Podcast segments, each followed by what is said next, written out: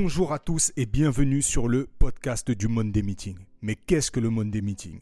Le Monday Meeting, c'est la réunion d'entrepreneurs qui ont l'habitude de se réunir chaque lundi afin de discuter de l'entrepreneuriat, mais aussi de sujets de société ou des sujets de vie perso qui vont nous affecter ou nous pousser à aller plus loin dans notre entreprise. Aujourd'hui, je suis accompagné de deux fidèles acolytes, membres de ce Monday Meeting, et on a décidé ensemble de créer ce podcast afin de vous faire bénéficier de nos discussions, de notre enrichissement personnel et de rayonner un petit peu en toute modestie.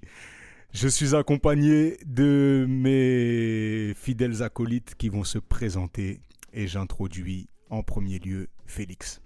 Bonjour à tous, Félix. Alors, euh, en ce qui concerne la présentation, je pense que rien ne vaudra ce qu'on va se dire dans cet échange. Moi, grosso modo, euh, les deux personnes en présence ici, Vincent et Sergio, sont des amis de longue date avant d'être des, entrepreneurs euh, avec qui j'ai bossé ou que je bosse, c'est des amis. Et voilà, bon, je pense que l'épisode va se dérouler et on va se, découvrir petit à petit. Salut à tous, donc moi c'est Serge, membre du Monde des Meetings, fier membre du Monde des Meetings. Euh, je tiens à préciser qu'on n'est pas tous présents. Le monde des meetings, il y a d'autres personnes qui l'ont créé, l'ont fait vivre pendant des années. Et euh, je pense qu'effectivement, on aura l'occasion d'aborder euh, ce sujet un peu plus tard. Exactement, on a des profils assez différents qui aujourd'hui, par la force de leurs compétences, se sont exportés à différents endroits du globe et on a la chance donc d'avoir des personnes qui sont aussi bien dans l'océan euh, indien, puisqu'on a des gens à La Réunion, on a des personnes outre-Atlantique, euh, puisqu'on a des personnes au Canada, et puis aussi euh, euh, sur la terre-mère, telle qu'on la nomme, l'Afrique. Et on vous présentera au fur et à mesure ces profils, et qui sait, au fur et à mesure du temps qui passe, ils viendront, je l'espère, derrière ce micro. On l'espère vraiment, pour, euh, pour apporter leur expérience et puis, euh, et puis discuter comme on a toujours eu l'habitude de discuter. Donc c'est vrai que d'habitude on fait ce genre de discussion à huis clos et aujourd'hui c'est quand même un peu particulier parce qu'on se dit bah, on va transmettre un petit peu. Et euh, la, la, première chose sur laquelle on s'est posé des questions, en tout cas moi ma réflexion c'était en fait, d'où ça part cette envie d'entreprendre et puis aussi plus largement de se réunir et de, de, discuter un petit peu de tout ça. Et je ne sais pas si vous, vous avez un point d'ancrage, mais moi, il y a, y a, un mot euh, qui est revenu souvent dans nos échanges et je pense que c'est quelque chose qu'on porte, c'est le mot liberté. c'est un mot, euh, un mot qui est revenu souvent dans l'ensemble de nos échanges et j'aimerais qu'aujourd'hui on arrive un peu à définir qu'est-ce qu'on entend derrière ce mot qui est quand même une notion relativement large alors, euh, avant de parler de liberté, tu as abordé le sujet de la transmission. Et c'est effectivement une des questions qu'on s'est posées quand euh, on a parlé de ce, podcast. Et euh, je ne sais pas si ça va être ni bénéfique pour qui que ce soit, ni vraiment une transmission. Donc on s'est dit qu'on allait faire le test, avoir les discussions, pas forcément telles qu'on les a, parce que en général, il y a... il y a des choses qu'il faut laisser en off. Voilà, il y a des trucs qui sortent, il y a des gros mots parfois, etc. Donc on va essayer quand même d'être cadré, mais parler quand même en toute franchise. Donc voilà. Et ensuite, euh, pour parler de liberté, euh, sans rentrer dans la définition, euh, disons que je me suis rendu compte avec le temps que c'était un moteur dans ma vie, que finalement, euh, sans comprendre pourquoi, j'étais quand même guidé dans mes choix, euh, que ce soit personnel ou professionnel, par euh, cette idée de liberté. Hmm. Donc je, je, vais vous laisser un peu expliquer ce que ça représente pour vous et on va peut-être rentrer un peu plus dans le détail dans ce que ça a représenté et ça continue de représenter dans mes choix personnels. Ok.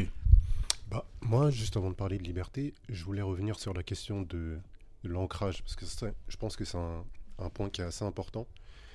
Euh, avant même que je me pose la question de savoir si j'avais envie d'être libre ou pas, ou même que je me pose la question de savoir ce que c'était finalement d'être libre dans ce qu'on entreprend, c'est plus les, ce que j'ai vu autour de moi. En fait, moi, je pense que, je sais pas si, non, c'est pas votre cas à vous, mais j'ai mon père qui a toujours été là-dedans, en fait, dans l'entrepreneuriat. Et qui m'a, lui, depuis petit, inculquer le fait que, en gros, tu as deux bras, tu as deux jambes, tu as une tête qui fonctionne, tu peux le faire par toi-même. Avec ce que, ça, ce que ça implique de bénéfique et de, et de compliqué dans la gestion de la vie de famille. Mais en fait, finalement, avec un peu de recul, je me rends compte que cet ancrage, ça vient de là, en fait. Ça vient de l'éducation et des gens qui t'entourent. Je pense qu'on aura l'occasion beaucoup de parler des gens qui nous entourent et, dans quelle mesure ils influencent nos choix. Mhm. Mais euh, voilà, moi, ça part un peu de là. Et après, avant même, encore une fois, de parler de liberté, je pense que c'est se rendre compte que, euh, en tant que salarié, c'est compliqué d'atteindre son plein potentiel.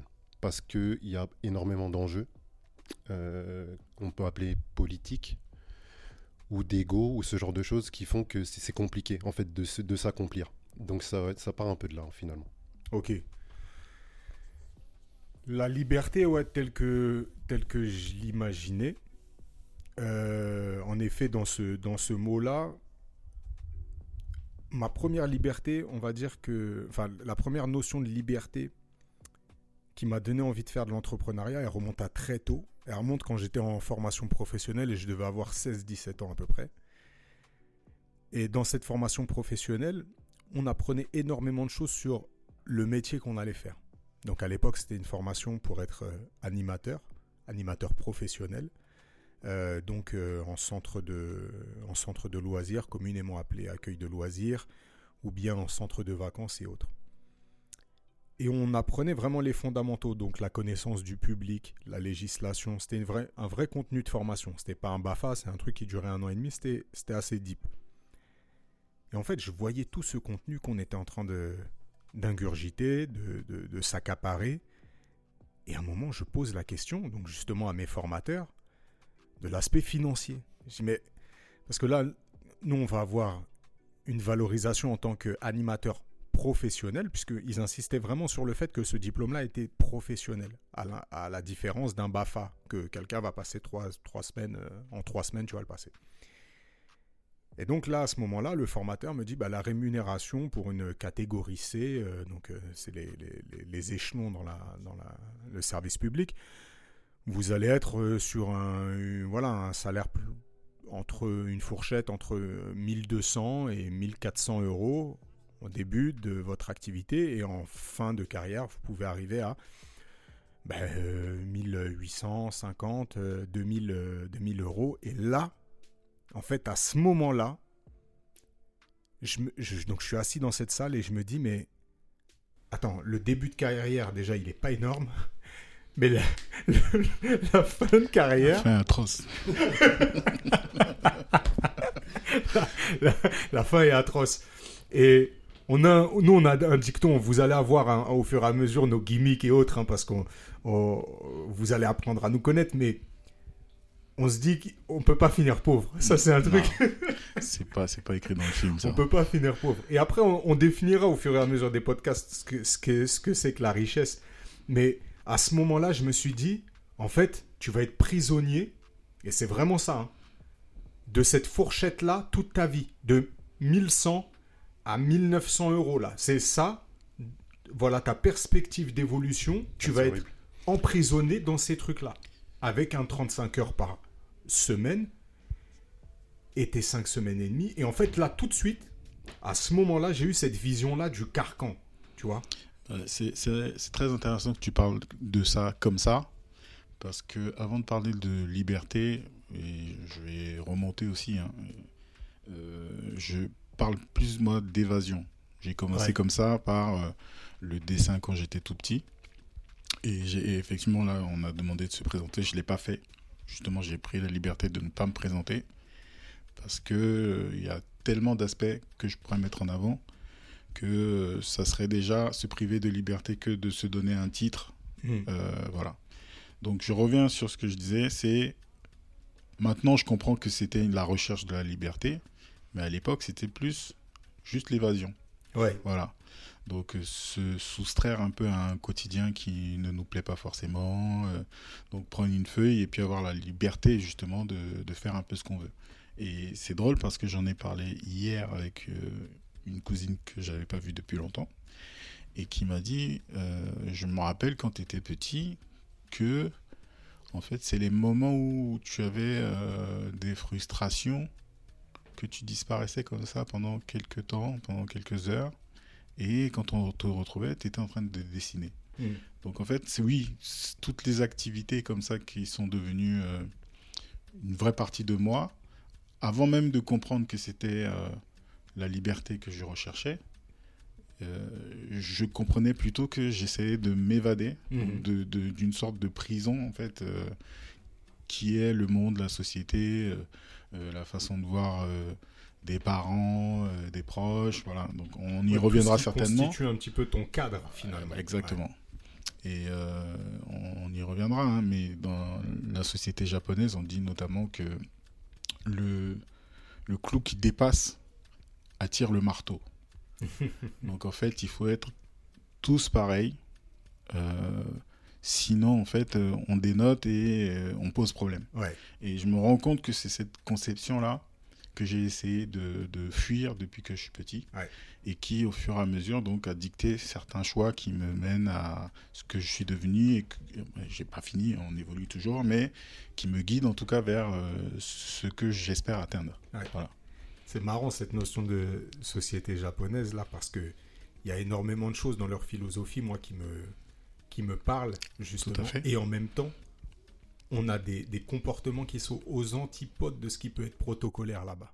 Et c'est marrant un petit peu cette dualité aussi. Toi, Félix, tu connais bien la, culture japonaise, mais, euh, mais ouais, c'est marrant ce, ce, genre de, de paradoxe qu'on peut retrouver aussi dans ces, dans ces philosophies. Ouais. ouais. Non, mais carrément. Et je, vais rebondir sur ce que tu disais tout à l'heure. En fait, la, fourchette, parce que là, on, ne va pas commencer à effrayer les gens avec des histoires d'argent d'entrée de jeu. Non, non, Mais dans, dans, ce que tu disais, en fait, c'est vraiment, c'est même pas une question de montant, en fait, de se dire, il y a des gens qui vivent très bien avec 1200 euros. J'en doute un peu, mais, il doit y avoir des gens qui vivent très bien avec 1200 euros. Et au fond, il y a pas mal de gens qui vivent avec 1800 euros. Mais c'est le fait de se dire, putain, j'ai 17 ans, 18 ans, 19 ans, je fais une formation et je, je, je connais déjà la fin du film. Mais quelle horreur! En fait, c'est ça, c'est le fait de ne pas avoir d'autres possibilités que ce qu'on t'a imposé, au-delà de la question de l'argent, etc. Et c'est pour ça que je disais que c'était horrible d'ailleurs. Ah, c'est exactement ça. Et tu vois, là, là, en vous racontant ça, c'est-à-dire que sur le moment, je ne l'ai pas du tout visualisé. Mais là, en vous racontant ça, je me rends compte que j'avais déjà en tête le côté valeur. C'est-à-dire que ce que je faisais en formation m'intéressait au plus haut point. Je voyais l'impact que ça pouvait avoir bah, sur un environnement, en l'occurrence là des enfants, des adolescents. Quand je vous dis qu'on avait des, cours de connaissance des publics, c'était vraiment... Euh, on passait trois mois sur l'enfant de 3 à 6 ans à essayer de comprendre justement quels vont être les, quels vont être les, les ressorts affectifs, les leviers, euh, les attentes, les besoins d'un enfant de 3 à 6 ans. Et en fait, je passais euh, pendant 3 mois tous mes jeudis à, bah, potasser en fait sur comment nous, en tant qu'intervenants pédagogiques, on allait pouvoir être impactant auprès de ce public. Et puis ensuite, on passait des 6 à, 6 à 11, puis des préados, puis des ados, puis jeunes adultes. Sur un an et demi, en fait, tu voyais ça. Et à côté de ça, tu voyais la législation, ce genre de choses. Et en fait, pour moi, on était en train de d'emmagasiner de la valeur. Et je savais que mon travail ensuite, puisque j'avais fait ça et que je trouvais ça super intéressant, ça allait devenir euh, une valeur ajoutée pour la société et pour bah, mes employeurs, ceux pour lesquels j'allais travailler en fait. Et le fait que justement on évolue dans une marge qui ne puisse pas s'étendre, c'est-à-dire que tu vas vas pas pouvoir être libre de décider quelle est ta valeur et combien tu la vends, combien tu la monétises finalement, c'était ça qui me, qui, me, qui me semblait être ultra, ultra réducteur, en fait. Et c'est ce qui me fait... Euh, enfin, c'est des choses qui m'ont euh, poussé à créer, euh, finalement, mes propres activités, entreprises ou autres, hein, parce que je voulais être libre de, de me dire, je fixe le prix de ma valeur. Et ce qui est fou, c'est que en faisant le même métier, c'est-à-dire que après, quand j'ai décidé de monter bah, des activités, mais de façon indépendante, et que je les ai proposées pareil à des collectivités territoriales, qui étaient mes anciens employeurs finalement, et ben là, je fixais ma valeur. Et on me prenait pour cette valeur-là. Et elle n'était pas du tout à 1200 euros par mois. Et ça, c'est ouais, assez dingue, ce côté valeur. Ouais.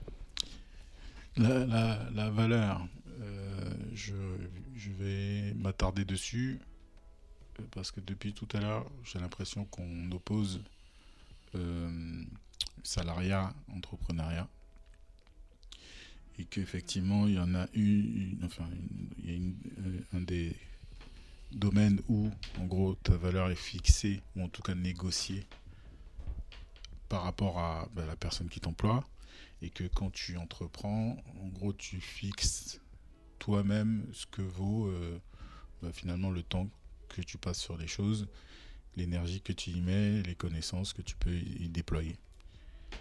Il y a un troisième aspect euh, dont j'ai parlé tout à l'heure qui est l'art, où finalement on est un peu au-delà de ce que moi-même je vais pouvoir fixer finalement, ça vaut ce que quelqu'un est prêt à mettre en fait dessus. Ouais, complètement. Et, c'est un peu ce qui guide euh, ma réflexion même entrepreneuriale, c'est de me dire, ok, euh, combien vaut euh, une journée de travail de Serge? On a des idées parce qu'on va regarder, on va comparer à des grilles, etc. On va se dire, bah, tiens, j'ai tant d'expérience, donc voilà, sur des grilles de freelance, ça ça vaut tant. Mais plus ça avance, plus je, tends à me dire, finalement, je vais me poser la question plutôt de savoir euh, ben, à quel point est-ce que je fais en service euh, et qu'est-ce que ça apporte à la personne euh, qui fait appel à mes services. Et du coup, réfléchir plutôt comme ça, me dire quelle valeur ça crée chez cette personne et c'est un peu comme ça que j'imagine euh, ma rétribution. Et pas seulement de me dire, bah, tiens, j'ai passé deux heures et donc voilà le barème et voilà. Donc voilà. Donc c'est cette approche un peu plus, je vais pas dire artistique parce que là on est plutôt sur de l'entrepreneuriat, mais créative et, basée sur la valeur créée que j'essaye de, de m'inculquer à moi-même parce que je pense que effectivement malgré tout, ça, ça fait exactement ce que fait un, euh, salaire si on continue à réfléchir à sa valeur en, temps passé. Ou, euh, Et en termes de valeur et en termes de plafond aussi, on reste sur, les mêmes, finalement les, les mêmes problématiques, avec en, calculant temps égal argent, c'est sûr qu'on ne peut pas sortir de ça. Et en fait, l'objectif, je pense, dans la recherche de la liberté, c'est de c'est d'être capable de sortir de ça finalement. La liberté, euh, c'est avoir, pour moi, c'est avoir du temps, de pouvoir gérer son temps librement et euh, être en mesure de faire à peu près, j'allais dire ce qu'on veut quand on veut, c'est jamais complètement vrai. Non. Mais euh, en tout cas, d'avoir une, une part importante de décision sur la gestion de, de ce qu'on fait. Et ouais, moi je rejoins carrément Sergio sur la question de. De toute façon, c'est des discussions qu'on a eues plein de fois, mais on, se découvre aujourd'hui tous. Euh, la question du temps égal argent, ça fait partie des, grosses limites à la liberté. J'ai l'impression. Ouais. Et je me dis, je me dis ça, c'est des discussions qu'on arrive à avoir parce qu'on a déjà aussi un pied dedans dans cet entrepreneuriat et qu'on arrive aussi à voir euh, quelles vont être les limites. Donc, euh, les limites d'un seul homme, euh, elle se résume aussi à l'énergie qu'il peut déployer dans ce qu'il fait, quand bien même il est ultra bon, et on le sait, euh, il y a une limite à, à l'énergie qu'il peut déployer, et quand on passe cette limite, ça devient un réel problème. Donc, ensuite, la compétence finalement du, de l'entrepreneur, et là c'est bien de distinguer aussi l'entrepreneur et le chef d'entreprise, je pense. Euh, le chef d'entreprise va avoir une, faculté à aller s'entourer de beaucoup plus de collaborateurs, d'aller recruter des collaborateurs. Un entrepreneur peut être très bien freelance. Ça peut aussi, c'est vrai qu'on on a mis une étiquette entrepreneur, mais un artiste qui est seul dans son domaine, c'est quelqu'un qui entreprend. Moi, j'aime bien voir l'entrepreneuriat comme quelqu'un qui, euh, en fait, qui essaye de prendre en main un peu son, son, son destin c'est un grand mot, mais qui essaye de prendre en main un petit peu sa vie active finalement et de produire ce qu'il a envie de produire dans le travail, dans l'art, dans le sport, dans la musique, ce genre de choses. Donc je range un peu l'entrepreneur dans toutes ces catégories. Et en effet, si ça repose que sur un seul homme et que temps égale argent, euh, il reste néanmoins une, une, limite. Mais en même temps, ça reste euh, des prix que tu peux fixer. Après, la société fixe aussi des prix, mais tu peux te dire, toi, Aujourd'hui, une journée de travail représente peut-être 1000, 1200 euros par jour pour ton client. Et on a vu des gens qui disent, bah, pour le même travail, maintenant, moi, ma valeur, c'est 2000, 5000, 10 000. Et, et, c'est des choses que tu vas pouvoir fixer. Et après, ta, science, ton, ton, ton savoir-faire, ça va être d'aller trouver le client qui va euh, correspondre finalement à, ce, à, ce, à, cette, à cette valeur, tu vois. Mais, euh, mais tu as quand même cette liberté financière de dire je peux fixer à peu près euh, mes revenus. Et je pense que ça, c'est quelque chose aussi qui est important quand tu démarres, c'est de savoir ce que tu veux. Ben, ça, fait un, ça fait un peu peur euh, de, de, réfléchir comme ça parce qu'on se dit, bah, tiens, on va passer à côté de clients, euh, on, va, on va rater des opportunités, mais le monde marche comme ça. Le monde marche comme ça. Il y a des gens qui vont aller faire leurs courses euh, chez Aldi ou Lidl, il y en a qui vont aller chez Monoprix. Euh, et puis voilà, donc c'est pas les mêmes prix, c'est pourtant des choses qui se ressemblent beaucoup. Euh, si on part dans la mode, c'est pareil. Hein. On va aller s'habiller chez Asos ou alors on va chercher chez Louis Vuitton des choses qui, encore une fois, sur le fonctionnel se ressemblent énormément, mais avec une couche de storytelling, de marketing ben, on ne s'adresse pas aux mêmes personnes. Je pense qu'il n'y a pas meilleur exemple que le Kaba Balenciaga. voilà. le Kaba euh, qu'on voit beaucoup dans nos aéroports. Euh, C'est ça. Au bled. Et qui, voilà, qui, juste avec une petite couche de marketing, devient un, objet qu'on collectionne et qui devient hyper cher. Donc, euh, c'est pour ça que finalement, on est obligé de se raccrocher au côté financier parce qu'à un moment donné, euh, on ne s'est pas non plus extrait du monde. Voilà, on n'a pas eu cette euh, envie de liberté qui fait qu'on vit en Amazonie avec des moyens très très très très très rudimentaires. Donc il faut quand même se loger, se nourrir, etc. Donc on a cette approche commerciale. mais voilà, encore une fois, c'est à un moment donné, je pense qu'on reviendra sur ce sujet aussi, L'idée, c'est de choisir ses clients mhm. et pas forcément de, subir en fait euh, euh, quelque chose qui est imposé par quelqu'un qui a un besoin auquel on peut répondre. Encore une fois, euh, tu as besoin de t'habiller. Je peux te donner du Asos ou je peux te donner du Vuitton, ça ne ça, ça, sera pas la même chose. Ça remplit la même fonction. Exactement la même fonction c'est te mettre un truc sur le dos euh, pour que t'aies pas froid. voilà, mais tu seras même, auras même des fois bien moins froid chez Azos. Exactement, exactement. Donc euh, voilà, c'est une question de positionnement parce qu'à un moment donné, oui, on, a peut-être euh, des, comment dire, des envies très nobles, mais encore une fois, on vit dans un monde où les choses s'échangent et se monnaient. Et donc à nous de trouver l'angle qui fait qu'on continue à faire des choses qu'on aime faire qu'on les fait avec passion, en créant de la mm. valeur et en faisant respecter cette valeur-là, en étant rétribué euh, à la hauteur de ce qu'on crée. Voilà. Et là, c'est vrai qu'on a parlé du coup de cette liberté financière. Au travers de la discussion, on a réussi quand même à aborder aussi cette liberté de, comme tu disais, de, de valeur et je vais dire de nos valeurs intrinsèques.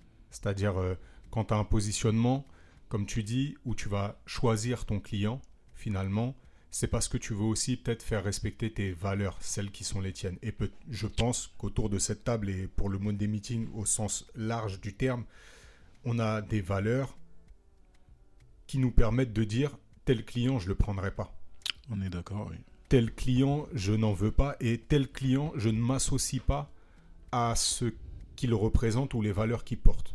Mhm pour tout un tas de raisons, qu'elles soient euh, politiques ou pas du tout, qu'elles soient juste sur le prix ou sur euh, un, impact euh, sociétal, peu importe, mais c'est une liberté quand même de dingue. Et ça, c'est ça, c'est un, truc qui est fou aussi, c'est que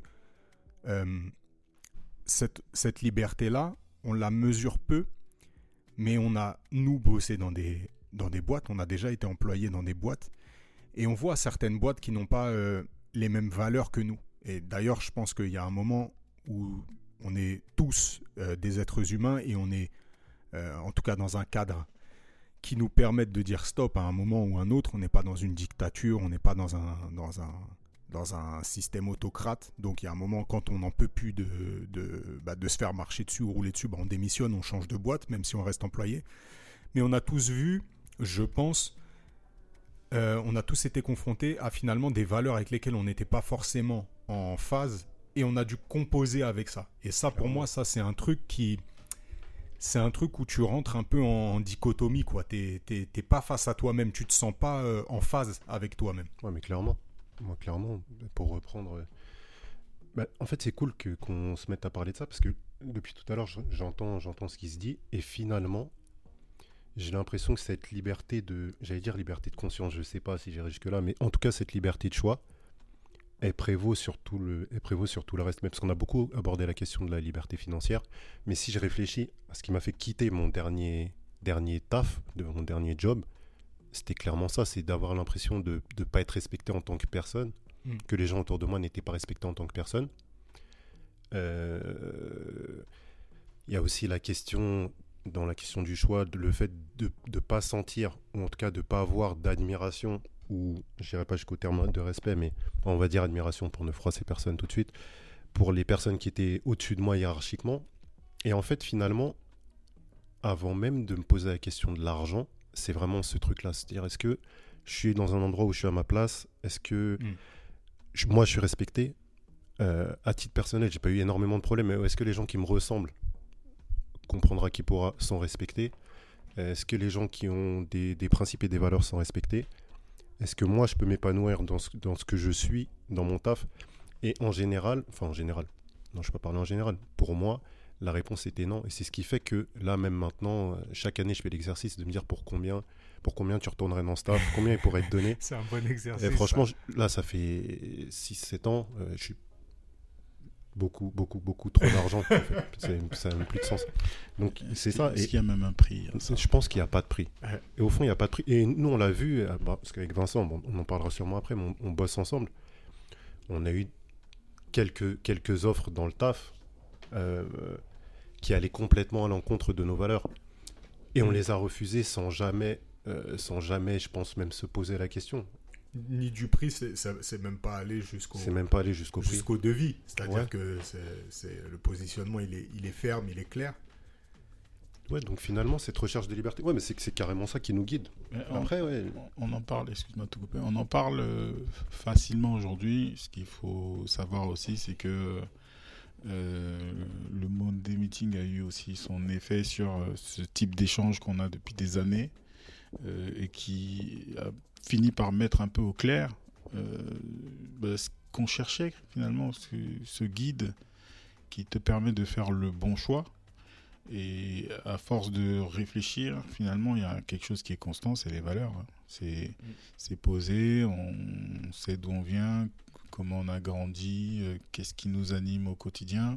Et une fois que tu mets un peu tout ça noir sur blanc, que tu comprends que dans certaines entreprises, effectivement, tu es parti parce que, pas à cause du salaire, hein, souvent, ouais, j'ai pas été augmenté, je m'en vais, d'accord, oui, mais c'est surtout, euh, euh, si on parle d'augmentation, c'est parce que quelqu'un d'autre a été augmenté alors que c'est pas juste, par exemple. C'est ça. Donc ça, ça va finalement à l'encontre des valeurs. On met du temps à comprendre pourquoi, mais une fois qu'on a mis le doigt dessus, ben, c'est beaucoup plus facile de faire des choix. C'est un peu comme avoir son cap euh, bah, qu'il fasse beau, que ce soit orageux, on sait vers quoi on va et voilà, on va peut-être prendre des chemins différents, différents, mais à un moment donné, on se retrouvera finalement sur ce même chemin.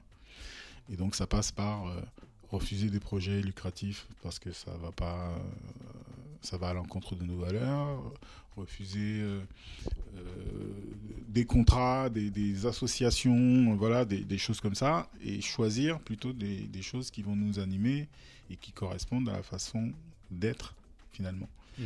Donc euh, je trouve que c'est c'est même pas important, c'est primordial, c'est on va on va, on va, pas le sujet, hein. on a travaillé là-dessus en tant que collectif, donc on a réfléchi un petit peu à tout ce qui pouvait nous lier dans ce fameux Monday Meeting, parce qu'on s'est posé la question à un moment donné de, du nombre de talents différents qu'on avait et qu'on a essayé de, mettre en commun finalement. Et c'est vrai que la première chose qu'on s'est dit, oui, c'est qu'on se retrouve, et que si on arrive à échanger autant, c'est qu'on se retrouve sur les valeurs. Les fondamentaux, oui. non, c'est clair. Il y, a, une notion de liberté aussi, et qui, va, qui est tout à fait dans la continuité de ça. C'est, on parlait des libertés de valeurs, et c'est vrai que Félix, tu l'as bien dit, on l'associe rapidement à, des personnes avec qui on travaille, avec qui on va pas forcément être en phase. Et souvent, ces personnes-là, c'est des personnes qui sont euh, euh, au-dessus, hiérarchiquement. Ah, si elles sont en dessous, il n'y a jamais de problème. non, tu peux avoir des crépages de chignon quand c'est quand c'est quand c'est euh, au même étage, mais c'est vrai que quand ça vient de, de, la direction, c'est un peu compliqué. Et pour moi, l'une des plus grandes libertés aussi, quand tu entreprends, c'est de choisir tes collaborateurs. Ceux avec qui, en fait, tu vas dépenser de l'énergie pour arriver euh, à ce cap-là dont parlait Serge, en fait. Ben, je reviens sur ce que vient de dire Félix, c'est pas si vrai que ça. C'est-à-dire que euh, tout à l'heure, tu as parlé de la différence entre l'entrepreneur et le chef d'entreprise. Hmm. Ben, quand tu deviens chef, chef d'entreprise, donc tu choisis, entre guillemets, je dis bien entre guillemets, ceux qui sont en dessous, et il faut qu'ils aient tes valeurs. Sinon, ça va poser problème. En fait. Hmm. C'est-à-dire que euh, typiquement, euh, toi, tu es quelqu'un de plutôt travailleur, euh, tu embauches quelqu'un qui préfère regarder par la fenêtre et écouter les oiseaux chanter. Forcément, il y a un moment donné où ça va pas fonctionner. Donc, quand même, en dessous, c'est même peut-être plus important finalement d'avoir quelqu'un qui porte tes valeurs parce que finalement, va, elle va représenter ton entreprise quand toi tu es pas là. Je suis carrément. Voilà. moi, je parlais d'un cas où on était plusieurs, plusieurs salariés. Ouais. Le choix de ses collaborateurs est primordial. Complètement, complètement. Et, et c'est, enfin, comme ça, ça a l'air de rien. Mais imaginez-vous si vous êtes employé, avoir le pouvoir de choisir les cinq personnes qui vont partager votre open space là. Vous pouvez les choisir parmi les gens que vous connaissez, parmi les gens que vous avez en tête. Ah, tu passes d'autres journées. Hein. c'est d'autres journées. Ah, c'est des, journées qui sont totalement différentes. Et moi, je l'ai vu, j'ai travaillé avec euh, bah, quand, j'étais employé, j'ai travaillé vraiment avec des personnes que j'ai aujourd'hui encore dans mon cadre euh, familial en fait maintenant on va dire c'est c'est devenu c'est des gens qui sont devenus une famille alors que de base euh, en dehors de certains euh, que je connaissais depuis très longtemps mais certains je les ai connus que dans l'aspect du travail et ça a dépassé ce cadre là et quand ça se passe comme ça en fait je me suis jamais posé à ce moment-là même la question du salaire. C'est-à-dire que je me suis dit, bon, je ferai un autre salaire ailleurs, mais je veux pas quitter cet endroit-là parce que c'est un endroit qui est épanouissant à l'instant T. Et ce qui a été le plus frustrant dans cette expérience-là, c'est que j'ai vécu bah, cinq des meilleures années quasiment de ma vie professionnelle dans un travail que j'aimais faire, avec des collaborateurs bah, que j'aimais profondément, et même un, un directeur, là en l'occurrence qui est devenu comme un grand frère, quoi, aujourd'hui. Et ce qui a été le plus frustrant dans tout ça, c'est que on dépendait de quelque chose qui était plus haut et que là on ne maîtrisait pas, qui était la politique. Et il a fallu donc une élection pour que bah, toute une équipe euh, d'élus change et décide, sans autre forme que, enfin, sans, plus d'expertise que ça, bah, de remanier l'intégralité de la politique jeunesse de cette ville-là. Et en fait, toi, à ce moment-là, tu te rends compte que tu es un grain de sable à côté d'un aspirateur et que tu vas rien pouvoir faire, quand bien même euh, ton grain de sable, c'est devenu une petite plage, tu vois. Mais tu vas rien pouvoir faire parce que t'es pas décisionnaire. Et que si on te dit, bah, euh, le directeur, là, il passe ailleurs, il va dans un autre service, euh, un tel il va ailleurs, bah, en fait tu es décisionnaire de rien. Et t'as beau avancer des, des, arguments, ce genre de choses, et bah tout ça là, cette petite entité que tu as créée, et en plus de ça qui est productive, et ben il va falloir la remanier parce qu'il y a une autre image à donner, il y a euh, euh, une personne qui arrive et qui a aussi envie de montrer qu'elle, elle peut apporter quelque chose, donc elle va vouloir se démarquer de son prédécesseur. Ça, je pense que dans les entreprises, on voit souvent le nouveau DG qui arrive et qui veut tout remanier, qui veut tout repenser, alors que on est productif, ça marche plutôt bien. Et ça, je trouve que c'est une liberté incroyable de se dire que au sommet de la chaîne alimentaire, quand bien même la chaîne, elle tient sur deux personnes. c'est ça. C'est le paradoxe du monde de l'entreprise, c'est que il se nourrit d'humains, euh, d'énergie positive, d'envie euh, des humains qui la composent, mais en même temps, aucun de ces humains n'est indispensable finalement.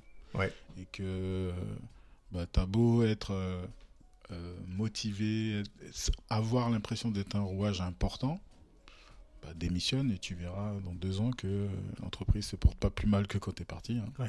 Ça, c'est l'une des phrases qui m'a fait le plus, le plus mal parce que moi, je, je pense avoir un, un, ego, on va pas dire surdimensionné, mais dimensionné. Et le jour où on m'a sorti cette phrase, Serge, le jour où on m'a dit nul n'est indispensable.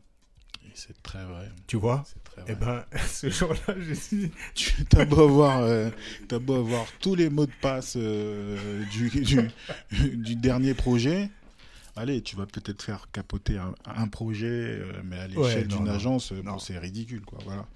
On va mettre un stagiaire à ta place en plus. Ouais, ouais, c'est ça. Et tu reviens six mois plus tard, le projet est toujours vivant, toujours sur les rails, et tu t'es dit, mais attends. Et tu sais, ma question à ce moment-là, quand, euh, quand justement j'ai commencé à gamberger là-dessus, sur cette notion-là de nul n'est irremplaçable, je me suis dit, justement, tu vois, est-ce que si on confie ton taf à une personne, du coup, qui est incompétente et qui va quand même réussir à fournir quelque chose, mhm. la question que je me posais, et que je me pose un peu encore, c'est est-ce que, un, ce taf, il était indispensable du coup?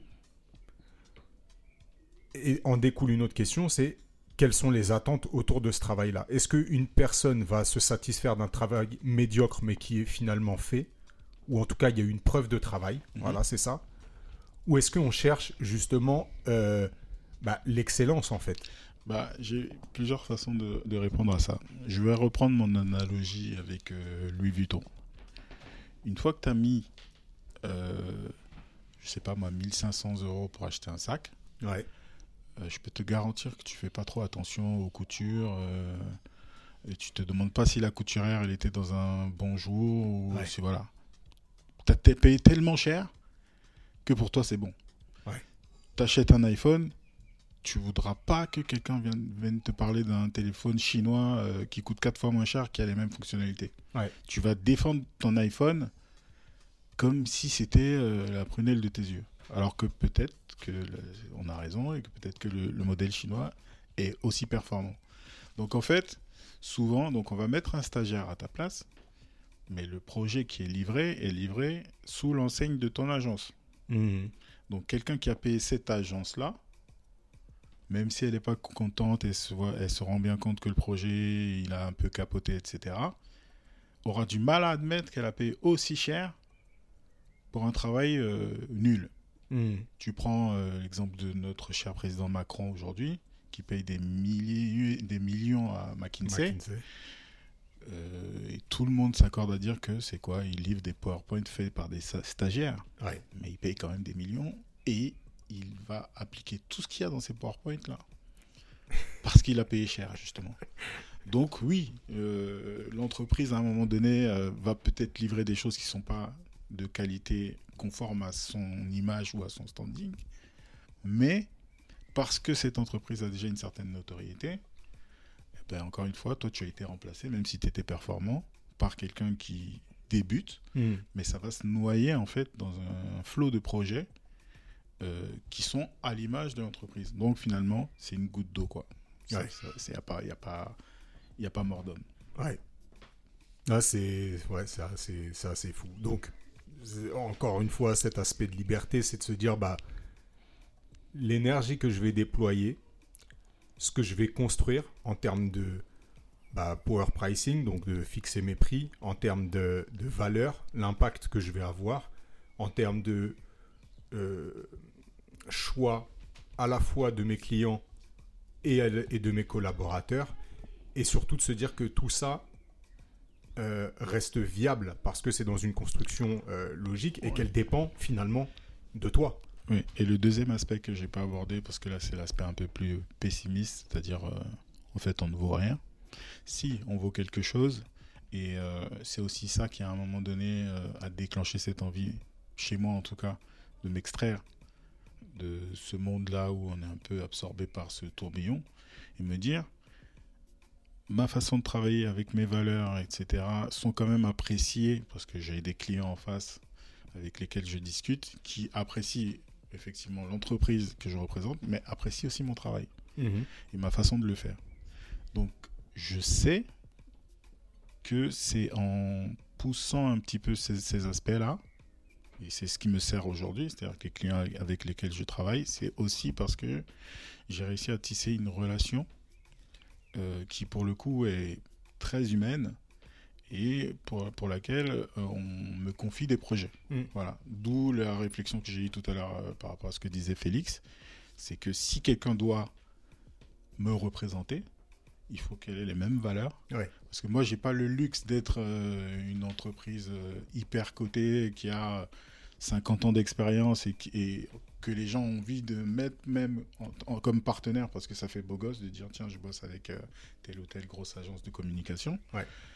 Mon luxe à moi, c'est de dire euh, on veut bosser avec Serge parce qu'il est sérieux, parce qu'il fait des choses créatives, etc. Et c'est Parce qu'on va se sentir considéré Voilà. de A à Z dans tout Voilà. le process. ouais. mais pour mes valeurs à moi. Donc forcément, si quelqu'un et tous les collaborateurs avec lesquels je travaille sont dans cette même énergie-là, Mm.